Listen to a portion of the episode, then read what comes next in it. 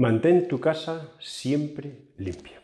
Este es el, título que quiero compartir en este rato con vosotros.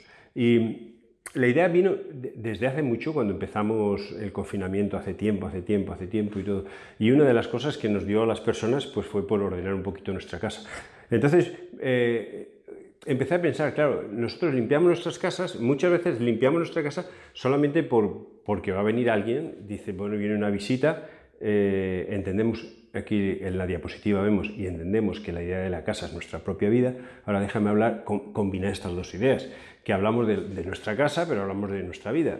E, en realidad es como decir, bueno, ya sé de qué me vas a hablar y ya sé lo que vas a compartir, pero hay algunas ideas que están dando vueltas y vueltas y vueltas acerca de, de lo que sería mantener, cómo mantener mi casa, mi casa limpia.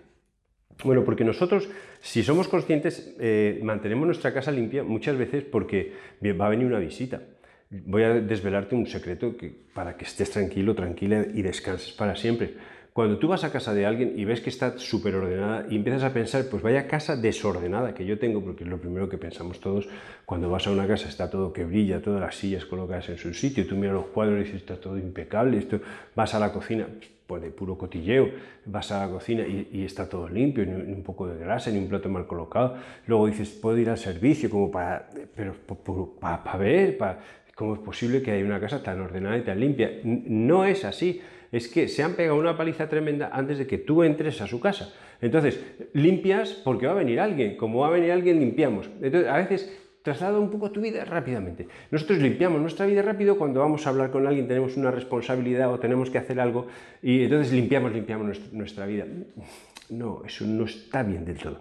Vale, vamos a limpiar nuestra casa porque hay visitas. También eh, está esta frase que se solía usar, hoy me ducho o me mudo, entiende bien, mudo es cambiarme de ropa, especialmente piensas en ropa interior y todo, porque voy a visitar al médico. Como voy a visitar al médico, uno cuando va al médico no sabe lo que le va a hacer el médico.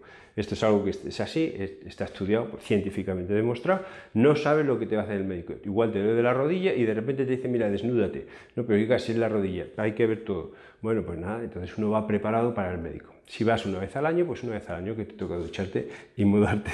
Esto es lo que llevas por delante. Mi consejo es que sea más a y no dependa del médico. Ahora, aplícalo a tu propia vida, otra vez bueno, voy a mudarme porque voy a hablar con, o voy a cambiarme porque voy. Pero también esto de tener una cita interesante, que es la cuarta parte, que con alguien que te interesa, pues tú también te pones bien, te, eh, limpias. Entonces, limpiamos nuestra vida para, para, esa cita. Y solo tienes que comparar cómo vas al trabajo o cómo vas de vacaciones. Cuando tú ves a gente de vacaciones, tú notas que está de vacaciones, porque lleva el mismo pantalón toda la semana, la misma camiseta si no toda la semana, día sí, día no, que se la limpia la ducha, y va con las chanclas todo el día. Entonces está de vacaciones, está, dejado, está, abandonado, es que no tiene... lo malo es que tenga que ir al médico. Esa situación ya se complican las cosas. ¿vale? La limpieza depende un poco de los demás. No depende de Dios, ¿por decir por qué? Porque como Dios está siempre con nosotros, pero no pensamos que a Él le importa, él es parte de la familia. Una vez que yo fui a una casa, con, con Mario fuimos, no de visita, era de amigos, una casa de amigos. Yo me sentí que era amigo de esas personas porque entré y en el salón estaba la plancha, estaba eh, las cosas de los hobbies de, de ella que pintaba, eh, un piano de la hija que tocaba, eh, estaba todo, que yo entré un poco y, al principio pensé, confieso, digo, qué, desordenados que son, pero no es desordenado, es que viven, viven allí y, entonces a mí me trataban como uno más de la familia, a mí y a Maru como uno más de la familia. Entonces, eh, ahí notas que las cosas son así, no sucias, no desordenadas, sino que es que viven y están así.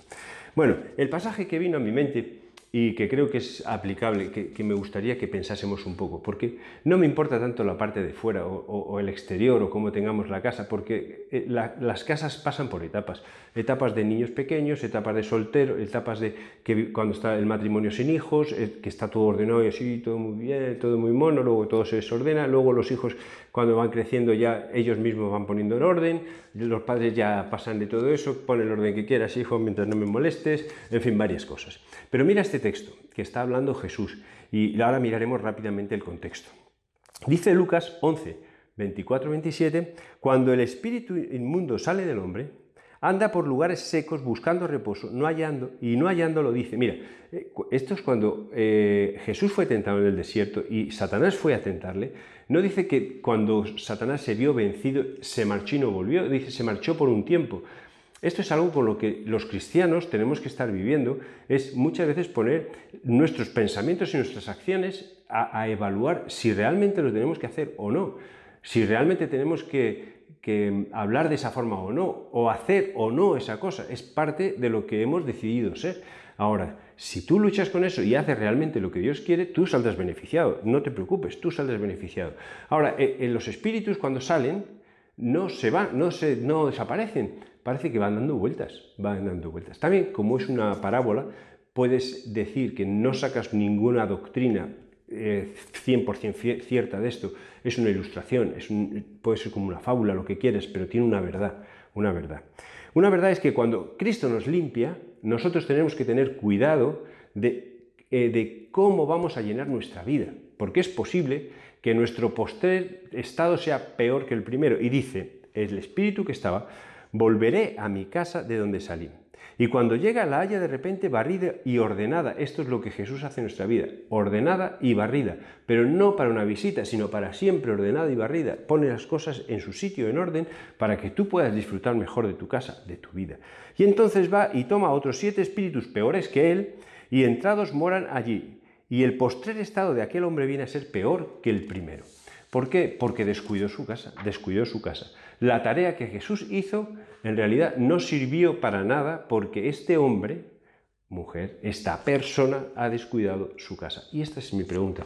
¿Cómo podemos nosotros cuidar nuestra casa? ¿O qué cosas podemos hacer para que nuestra casa no se llene de espíritus peores que los que nos ha sacado y, nuestro estado postrero después sea peor que el primero en el que estábamos. Mira el contexto donde está el texto. En Lucas 11, del 14 al 32, esa es la parte que he cogido como contexto, Jesús sana a un hombre mudo. Ya está ahí un demonio mudo, llama. En Mateo enfatiza que era mudo y sordo. Aquí Lucas solamente dice que era mudo. Y entonces le acusan a Jesús de que lo hizo con el poder de Belcebú. Y entonces Jesús dice, bueno, al final, en uno de los versículos, versículo 23, el que no es conmigo contra mí es y el que es conmigo no recoge, sino que desparrama. Esta palabra me llamó la atención, el que, estamos, es el que está con Jesús desparrama, es como que, que da de sobra, que, que estira, y es la idea que se esparce, extiende, y se puede entender la idea de que como que salpica quizás relacionado con el concepto de ser luz que viene un poquito más adelante en Lucas 11:36. Si estamos con Dios, vamos a ser luz, a ser luz, a desparramar. Entonces, eh, es como la idea, mira, todos estos que me están acusando no están conmigo, porque ¿cómo va, ¿cómo va Satanás a sacar demonios si lo que quiere Satanás es que el ser humano esté atado, bien atado? Y yo estoy liberándolo, liberándolo, dejando la casa ordenada y vacía, ordenada y limpia, perdón, no vacía, ordenada y limpia. Luego viene eh, el pasaje de la casa o vida limpia, que es el que estamos viendo, y luego habla de los que verdaderamente son bienaventurados, que lo tocaremos rápidamente, porque es como que le dicen a Jesús, bueno, eh, eh, la frase castellanamente sería así, perdona si me estás oyendo fuera y suena muy mal, es como que le dice, mira, viva la madre que te trajo al mundo, ¿vale? Y viva los pechos que, amamantaste, viva la, la, mujer que te trajo al mundo y dice, antes, Jesús dice, bienaventurados todos los que oyen la palabra de Dios y la guardan. Esos son bienaventurados. Esos son bienaventurados. Entonces dice, ah, eso habla contra de María. No está hablando en contra de María, ni menciona a María, ni nada de nada. Solamente Jesús está enfatizando que los bienaventurados son los que oyen y guardan. Oyen y guardan. Y los que oyen, y los que oyen y guardan, sí. ¿Vale? Ay, quizás ahí tengamos una clave para mantener nuestra casa limpia y ordenada. Y luego le demandan una señal. Entonces Jesús dice, pero ¿qué, qué, ¿cuántas señales queréis? Dice, otros para tentarle pedían señal. Y él dice, mira, no vas a tener más señal que la de Jonás. Y luego, mirando un poco Jonás, lo único, la única señal que Jonás hizo fue la predicación. Y arrepentíos porque va a venir la destrucción, porque va a venir el final, porque si no vais a morir. Y el pueblo se arrepintió. Esa es la única señal que vais a tener, la predicación. Si no crees, entonces tú perderás. Entonces estás pidiendo, quiero señales, señales para creer, quiero algo que me haga creer, creer. La predicación La predicación. La predicación de Jonás. ¿Quieres saber cuál es? Coge el libro de Jonás y léelo. Mira, como cuando se acerca a Nínive, lo único que tiene son palabras duras contra Nínive, pero los habitantes de Nínive abren los ojos y no, no rechazan la predicación, sino que, que la escuchan. El mismo texto aparece en Mateo y solo para darlo rápidamente para que veamos que encaja en el mismo contexto, Jesús sana a un sordo mudo, el espíritu era sordo mudo en el versículo 22, Mateo 12. También le demandan una señal y dice, os daré la misma señal que, dio Jonás, la predicación. La casa, vida, y pongo, siempre pongo vida porque vamos a hablar de nuestra vida, que esté limpia.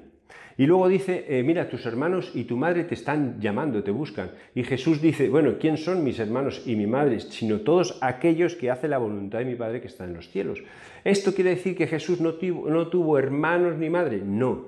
Quiere decir, porque el énfasis de este texto no está en la familia de Jesús, sino en aquellos que están escuchando. Si estás escuchando a Jesús, haz caso a Jesús.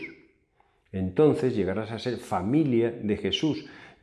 podrás decir Padre a Dios. Si no, no vas a poder. Vas a poder llamarle lo que quieras, menos Padre. Porque la Biblia parte de que el, el Hijo hace caso al Padre. El Hijo hace caso al Padre. Mira, nuestras vidas, y ya entrando directamente, pasando de casa a vidas, nuestras vidas son, Dios las limpia, están limpias por Dios. Y hay muchos versículos que hablan acerca de esto. Dios quiere perdonarnos, Dios quiere limpiarnos, Dios quiere que volvamos al estado inicial de Génesis 1 y 2, donde realmente había una relación limpia, transparente y no había nada que ocultar, donde Dios nos ofrecía todo lo que nosotros necesitábamos y donde teníamos siempre ese libre albedrío de poder elegir entre hacerle caso o no hacerle caso, pero había una conexión, una comunicación, una convivencia real entre el hombre, la mujer y Dios, y estaban paseando en el huerto, paseando en la tierra libremente, porque estamos hechos para eso. Ahora estamos hechos todavía para eso, en la mitad de la sociedad donde nosotros vivimos, pero nuestros pecados son perdonados. Estamos limpios y ordenados. Mi vida está limpia y ordenada porque Dios la limpia y la ordena. Dice en el Salmos 32.5, dice, pero te confesaré mi pecado y no te ocultaré mi maldad. Esto implica una acción de nuestra parte. Y dice, yo voy a confesar mis transgresiones al Señor y tú perdonaste mi maldad y mi pecado. Punto, perdonado. Ya está, Perdonados nuestras deudas como también nosotros, perdónanos, perdón, nuestras deudas como también nosotros hemos perdonado a nuestros deudores. Aquí está Mateo 6:12, parte del, Padre Nuestro, que esto lo veremos. Entonces vemos versículo tras versículo y, otros que no he puesto, que, que, aparece, si confesamos nuestros pecados, Él es fiel y justo para perdonarnos de toda maldad. O, o, en Isaías dice, aparte de los que están puestos aquí, venid, estemos a cuenta, vamos a arreglarnos, confiesa tus pecados, yo los convertiré en blanco. Ya está, tu vida limpia y ordenada. Si tú quieres, tu vida limpia y ordenada. Confesión de pecados. Quizás el término pecado es el que se puede jugar un poco más. Esto para mí es pecado, esto para mí no es pecado. Hay cosas que son pecado porque en la Biblia lo escribe claramente. Y hay otras que serán pecado porque tu conciencia te está diciendo que eso no debes hacerlo. Y te voy a decir una cosa. Mira, todo lo que tienes que hacer a escondidas, todo lo que haces de que no quieres que nadie se entere, eso es pecado. Hombre, y todo. Todo lo que tú no puedas hablar con tu esposa libremente, libremente, o con tu esposo si estás casado libremente, o con tus amigos libremente, o con las personas que creen lo mismo que tú libremente, sin nada que ocultar, todo lo que tú no puedas hablar con Dios libremente, sin nada que ocultar, cuidado, es muy probable que sea pecado. Y no aparece en la Biblia, pero para ti es pecado. Esto lo hemos tratado algunas veces más. ¿Cómo mantengo mi casa limpia? Esa es la pregunta que, quiero intentar resolver o poner algunos principios de cómo.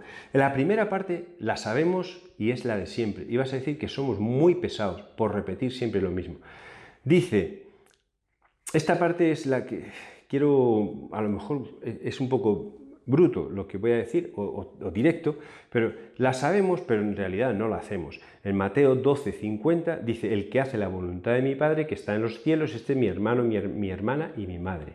Entonces, ¿cómo mantengo mi casa limpia y ordenada? Haciendo la voluntad del Padre. Ni más ni menos, obediencia. En Lucas 11, 28 se repite la idea, más o menos igual, dice, antes bienaventurados los que oyen la palabra de Dios y la guardan.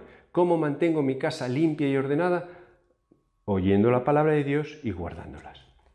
Mira, esto lo hemos leído todos, lo hemos oído, lo hemos pensado, lo hemos estudiado, lo hemos meditado, lo hemos prometido o, nos hemos prometido con eso. Ahora solo nos falta una cosa, porque todos lo, sabemos de sobra esto. Solo nos falta una cosa, es hacerlo. ¿Por qué no somos obedientes? ¿Por qué nos cuesta tanto ser obedientes a Dios? Pues no sé. Ya, bueno, sí sé es ese pecado que está ahí luchando contra nosotros. Somos nosotros mismos que estamos luchando contra lo que Dios dice. Y muchas veces porque Dios no es un Dios que dice, bueno, venga, haz lo que quieras, así como plan abuelazo eh, débil, sino que realmente Dios es Dios, lo que dice es lo que dice, y entonces lo que nos plantea es lo que nos plantea, es que no hay más. ¿Por qué nos cuesta tanto obedecer a Dios? ¿Cómo se llena nuestra casa de muchos más desorden del que había sin hacer caso a Dios, sin hacer caso a Dios? Dios te perdona, Dios quiere que empieces de nuevo, y vas tú y no haces caso a las cosas que Dios te está diciendo. Pero hay una idea que me daba vueltas en la cabeza. Filipenses 4.8, que es un versículo muy conocido. Y esto quiero compartirlo porque es algo con lo que yo he estado luchando mucho tiempo. Y es como ensuciar mi casa con una idea recurrente y que da vueltas y que da vueltas y que da vueltas en mi mente, que no es una idea de Dios, pero que es una idea que tú piensas que te va a solucionar la situación actual en la que vives, donde descartas muchas cosas que Dios propone porque no te gustan o no te apetecen y tú das vueltas a esa idea, a esa idea, a esa idea, a esa idea. Dice Filipenses 4:8 que pensemos en lo que es verdadero, lo que es honesto, lo que es justo, lo que es puro, lo que es amable, lo que es de buen nombre, lo que si hay virtud alguna, si hay algo digno de alabanza, en esto pensar. Nosotros tenemos que pensar en estas cosas, pero nuestra mente muchas veces está ocupada eh, pensando y dando vueltas en muchas otras cosas que no tienen nada que ver con lo que Dios nos está enseñando. Es que no dejamos que Dios participe de nuestros pensamientos y nos emperramos. Lo he llamado así pensamientos recurrentes, constantes, que no coinciden con el plan de Dios, pero que pensamos que son la salida que necesitamos. Y cuando tú lo analizas, es que rompe todos los principios de Dios. Esto Dios no lo quiere para ti. ¿Por qué estás pensando en esto? ¿Por qué le das vueltas a estas cosas? Mira, hay veces que te dan ganas de que alguien desaparezca. Lo he puesto suavemente, pero que alguien desaparezca es que desaparezca de tu vida. Es que si esta persona desapareciese de mi vida, si, desapareciese de mi vida, es lo que has pensado, es lo que estoy pensando, desapareciese de mi vida, se solucionaban todos mis problemas. Pero ¿qué principio de Dios está puesto allí? ¿Qué, ¿Con qué principio de Dios te... Entonces tú piensas que desaparezca de mi vida, eh, me encantaría que desaparezca, si es que si desaparece de mi vida todo se soluciona, que desaparezca, que se vaya, que, que, no oiga nada más, que no escuche nada más. ¿Y dónde están los principios de Dios de amar al enemigo, de orar por el enemigo, de bendecir al que te maldice, incluso de lo que hemos aprendido con los niños de vencer con el bien el mal? ¿Dónde está todo eso? ¿Eso no encaja con Dios? pero tú dale vuelta, dale vuelta, dale vuelta. Me voy a correr para despejarme y lo que hace, dale vuelta, dale vuelta. Cuidado, estás ensuciando tu casa, estás manchando lo que Dios ha limpiado. También puede ser que pienses, bueno, esto se solucionaba con dinero, entonces tu opción es llenar tu vida de dinero, de dinero, de dinero. Y entonces piensas, eh, tengo poco dinero, pero puedo convertirlo en más dinero, en más dinero, en más dinero, y el dinero va a solucionar mi vida, el dinero va a... Ten cuidado, ten cuidado, ten cuidado, porque eso rompe otro de los principios de Dios. Yo voy a confiar más en Dios que en, el dinero. Y Dios me dará el dinero. ¿A través de tu trabajo? Sí, pero es que Él te ha dado las fuerzas para que tú trabajes. También algunos piensan en el divorcio. Sí, mira, es que el divorcio es la solución. La separación es la, es la solución. Yo estoy cansado, cansada de estar con esta persona, persona. Entonces ya quiero divorciarme. Quiero divorciarme, entonces ¿cómo me divorcio? ¿Cómo me divorcio? ¿Dónde está Dios en ese pensamiento? O desear no haber nacido, quizás si yo no estuviese aquí no ocurriría nada de eso. Eso no es de Dios, no es de Dios. Quítalo de la cabeza. Pensar el mal que otro te ha hecho dándole vueltas a lo mal, mal, mal. Mira, todas estas cosas ensucian tu mente, todas estas cosas desordenan tu vida, todas estas cosas lo que hacen es que al final, cuando Dios ha puesto los cuadros y todo perfecto, el espíritu que ha salido, que Dios ha limpiado y quitado, invita a otros y mira, venid aquí que se vive de lujo, porque esta persona está pensando cosas que no son de Dios. Mira, mantenemos nuestra vida limpia aprendiendo a perdonar. ¿Por qué? Por este, este, principio, solo por este principio. Porque si perdonáis a los hombres sus ofensas, os perdonará también a vosotros vuestro Padre Celestial. Pero si no perdonáis a los hombres sus ofensas, tampoco vuestro Padre os perdonará vuestras ofensas. Si nosotros perdonamos, Dios nos perdona. Si nosotros no perdonamos, va a sonar mal. No vamos a recibir el perdón de parte de Dios. Quizás aquí es aplicar el yo, eh, de la manera que juzgo, me juzgan. Yo me considero el derecho de no perdonar a esta persona, entonces Dios dice, vale, pues yo me considero el derecho de no perdonarte a ti. Dios te perdona. ¿Cuántas veces? Un, un, millón de veces, un millón de millones de veces. Todas las veces. Dios me ha perdonado a mí muchísimo. Dios ha tenido misericordia conmigo muchísima. Dios tiene misericordia conmigo muchísima. ¿Y yo con, los demás? ¿Y yo con los demás qué voy a hacer? No voy a tener misericordia con los demás. Para tener mi casa limpia y ordenada, tengo que aprender a perdonar. A perdonar. ¿Cómo? Como Dios perdona. ¿Cuánto, cuánto Dios te ha perdonado a ti? Que seguramente es mucho, que seguramente es mucho, pero es seguramente mucho más de lo que tú estás pensando. Y ahora déjame decir algunas cosas quizás un poco más rápidas, pero que tienes la libertad de ir parando el vídeo, ir pensándolo, o repetir el vídeo todas las veces que quieras, o bajar de la hoja de estudio y ponerlas. Mira, tener cuidado con la laxitud frente al pecado. La laxitud es, que eh, al final nos convertimos tan tolerantes que todo, todo nos es lícito y todo nos conviene y todo es bueno. Entonces nosotros vamos estirando, estirando, estirando, estirando y al final lo único que hacemos es pecar. Dice Isaías 5:20, hay de los que a lo malo dicen bueno y a lo bueno malo. A la luz tinieblas y a las tinieblas luz. Esto no encaja lo que es mal, es, pecado, es pecado. No, pelees con eso, no pelees con eso, no peleemos con eso. Lo que está mal, está mal. Entonces, si nosotros somos muy laxos, muy relajados con el pecado, con las cosas que están entre la luz y la oscuridad, entre todo eso, vamos a ensuciar nuestra casa. Mira, sin vivir una intimidad con Dios. En Mateo 6.6 se nos dice, cuando ores, enciérrate en tu aposento. Tienes que, tener esa, tienes que darte el lujo de tener ese tiempo cerrado con Dios, no compartido con nadie, ni con, ni con la persona más cercana ni a la que más quieras, tu tiempo personal con Dios. Donde yo te animo a que no te ahogues, porque a veces nos ahogamos, es al tiempo de este tiempo. No tiene que ser horas enteras, semanas, días, no. Puede ser cinco minutos, cinco minutos tú solo, sola con Dios. Esta intimidad con Dios. Mira, porque cuando va a enseñar el Padre Nuestro dice, entra a tu aposento, cerrada la puerta, ahora a tu Padre que está en lo secreto y tu Padre que te en lo secreto te recompensará en público. Ya está. Tener ese tiempo. ¿Sabes que Jesús lo tenía? Y cuando los discípulos lo buscaban, lo encontraban en un monte subido, ahí orando. Jesús tenía sus charlas con Dios. Y nosotros tenemos nuestras charlas con Dios. Cuestionando lo básico. Mira, si nosotros somos una persona que estamos constantemente cuestionando las cosas básicas, nosotros manchamos nuestra casa, porque no permitimos que nuestra casa crezca, que nuestra vida crezca. Estamos dudando de las cosas más esenciales de todo. Somos como niños fluctuantes, Efesios 4:14, llevados por todo viento de doctrina, por estratagema de hombres. Ahora me dicen esto, me voy por allí. Ah, mira que sale esto, me voy por allí. No, de una vez por todas, asienta los pies, asienta los pies. En la Biblia se nos anima a sentar los pies en el fundamento de los apóstoles. El fundamento de los apóstoles es que Jesús es el Hijo de Dios y nosotros sabemos por los credos, credos que son enseñanzas básicas, que Jesús es Hijo de Dios que resucitó al tercer día y que recibimos el perdón de los pecados y que tenemos vida eterna con Él. Y hay cosas que, es que no hay que moverlas. Estate quieto, eso es así. Luego vendrán otras cosas con las que tendremos que trabajar, pero no cuestiones todo, no cuestiones siempre todo, porque te estás atascando tú mismo, te estás haciendo, estás permitiendo que otros espíritus, otras ideas entren a tu casa y te la desordenen totalmente. Con esto no es lo que Andrés dice, la iglesia Chamatín dice o la iglesia evangélica dice. Yo, para mí el parámetro es lo que la Biblia nos enseña. Que dices que cada uno puede interpretarla a su manera, relativamente, relativamente, porque lo que está escrito está bien claro y bien escrito. Malas enseñanzas o mal aprendizaje. Aquí te animo a que leas eh, la, la epístola pequeña de Judas. Había falsos maestros que ya enseñaban cosas erróneas, con fines erróneos. ¿Cómo sé cuando alguien enseña algo que es erróneo? Tú tienes que mirar a la persona y si el propósito de esa persona es engañarte a ti y sacarte algo a ti, sacarte algo a ti, esa enseñanza es errónea de entrada.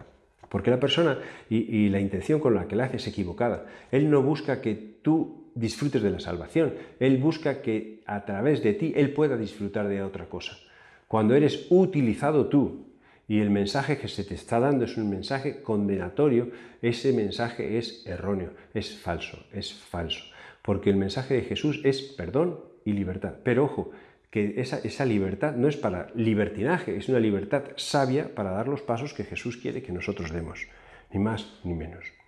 Y la última, solo la última, ya sé que son muchas cosas, pero son pequeñas cosas que he ido pensando mientras analizaba cómo, cómo, cómo se mancha nuestra casa, que, Jesús ha limpiado, cómo, cómo se ensucia nuestra casa que Jesús ha limpiado. Y mira, una parte es cediendo a la tentación. Hace muchísimo tiempo había un anuncio de una chocolatina y decía, la mejor forma de no caer en la tentación es cediendo a la tentación. Ya está, cómete la chocolatina. Pues cuidado con ese pensamiento, porque en realidad vas a tener tentaciones constantemente. Y cuando venzas una, vendrá otra tentación. Y si Jesús las tuvo, ¿vale? ¿Quién, por qué tú no las vas a tener? si este mundo está lleno de tentaciones, lo mires por donde los mires. Además, dentro de, la oración que Jesús nos enseñó, dice, no nos metas en tentación. Fíjate que le estamos pidiendo, mira, si es posible, mm, no me hagas dudar pero líbranos del mal, porque tuyo es el reino y el poder y la gloria por todos los siglos. Amén. No, no, cedas frente a la tentación, lucha, lucha, lucha.